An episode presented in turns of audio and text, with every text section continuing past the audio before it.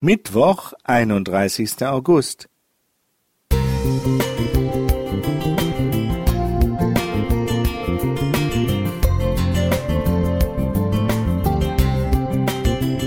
Ein kleiner Lichtblick für den Tag.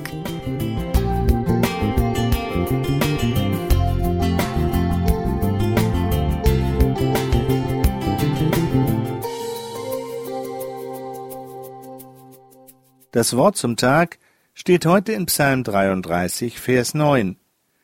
Wenn er spricht, so geschieht's. Wenn er gebietet, so steht's da.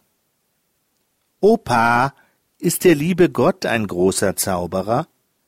So fragte mich eines Tages mein damals vierjähriger Enkel. Ich war sehr überrascht, denn auf diese Frage war ich noch nicht gekommen. Ich hatte ihm schon oft gute Nachtgeschichten von Jesus und auch von so manchem Wunder aus der Bibel erzählt. Doch aufgrund der Vielzahl an Geschichten, die ihm beispielsweise im Kindergarten vorgelesen wurden, bestand die Gefahr, dass er die biblischen Berichte auch unter der Rubrik Märchen verstand. Ich weiß nicht mehr, was ich meinem Enkel geantwortet habe, aber ich habe die Frage nicht vergessen. Sie beschäftigt mich bis heute.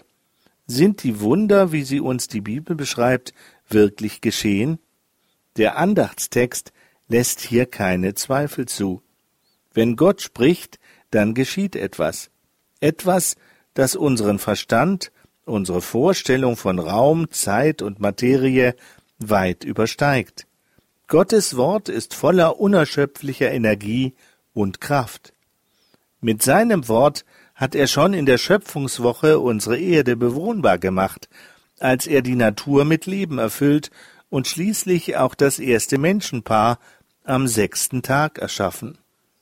In der ehemaligen DDR gab es für Teilnehmer an der Jugendweihe bis 1974 das Buch Weltall Erde Mensch. Im Vorwort von Walter Ulbricht, dem damaligen Vorsitzenden des Staatsrates der DDR, hieß es Dieses Buch ist das Buch der Wahrheit. Auch wenn die Herausgeber dieses Buches ihre atheistischen Vorstellungen möglichst überzeugend darstellen wollten, so ist doch erkennbar, dass wir Menschen immer noch Wahrheitssuchende sind. Als Christ ist mir bewusst, dass Jesus Christus der Weg, die Wahrheit und das Leben ist. Seine Worte haben die Welt verändert.